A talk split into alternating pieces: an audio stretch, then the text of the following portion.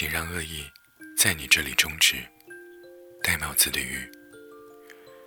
从小到大，每次收到厄运信，就是那种如果不转发，你就会倒大霉的信息。不管上次的诅咒有多么的恶毒，我总是不会转出去。我很怕别人像我一样为难，转还是不转？转了之后自己安全了，别人危险了。不转的话，说不定厄运信上写的又是真的呢。厄运信的有效期一般是七天，所以那七天我总是很谨慎。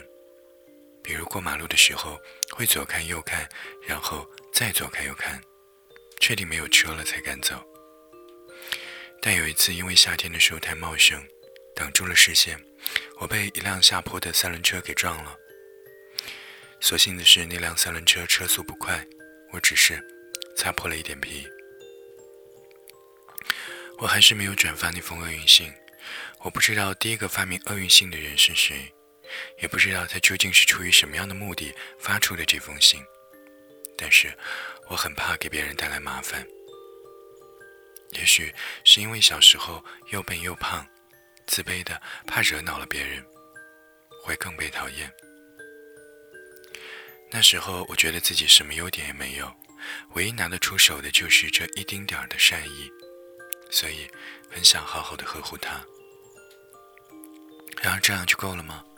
不去做不好的事的话，就可以安心理得的当一个好人了吗？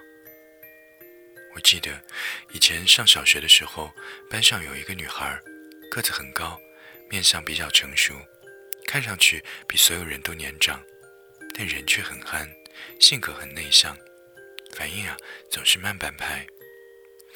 无论做什么事情，他都莫名的好笑，说话还有点结巴。男孩喜欢模仿他的囧事儿，女孩也觉得似乎和他玩耍有点掉面子。那时我们因为被分成一对手拉手学习小组，所以互动频繁。两人住的地方也比较近，所以我们两个人上下学经常在一起。在上学的路上，我们曾经在一道石梯旁边看见奄奄一息的小奶鼠，小小的眼睛还没有睁开，皮肤透明的，里面的血管都能看得一清二楚。我们一起用矿泉水盖子冲奶粉来喂它，体会到一种当妈妈的母性的温柔。但是下午放学来看它的时候，就已经死了。小小的年纪，他突然发出感叹：“其实死掉也好，我还蛮羡慕他的。”听他提这样沉重的话题，我不知道应该如何安慰他。我想我不是一个好朋友吧。我那个时候很胆小，连大声说话都不敢。最希望的就是别人把我当做空气。在他忽然被男生伸手拉住辫子的时候，我不会呵止他们，只会在他头发散开的时候，默默地给他低头绳。在他被女孩们评头论足的时候，我不会去附和，但是我也不会出声为他辩解。后来他搬家了，我们最后一次同路放学，分道扬镳之时，他看我的眼神很难过。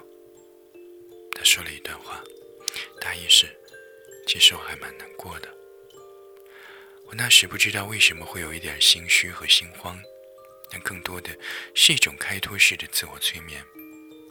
我不断的告诉自己，我又没有错，我没有和别人一样用言语和行动去伤害他。我一定不算是一个坏人。再后来，年岁渐长，见过的人和事越来越多。当看到有人被冤枉，但知情人因为怕麻烦不愿意出来作证，我才明白，原来什么都不做也是一种恶意。因为你没有挺身而出，因为你没有表明自己的态度，因为你总想着我不上，别人就会上。所以，当善意沉默时，恶意便成为了唯一的声音，听上去也特别的响亮。这种时候，即使你没有参与恶意，却也成了恶意的共犯，无形当中一起加重了对被害人的伤害。在这里，我很想对小学时的那个女孩说一句：“对不起，是我不够勇敢。我虽然没有参与那些恶作剧，却仍然伤害到了你。”我还想告诉正在听这篇文章的你们，请让恶意在这里终止，不要和这个世界同流合污。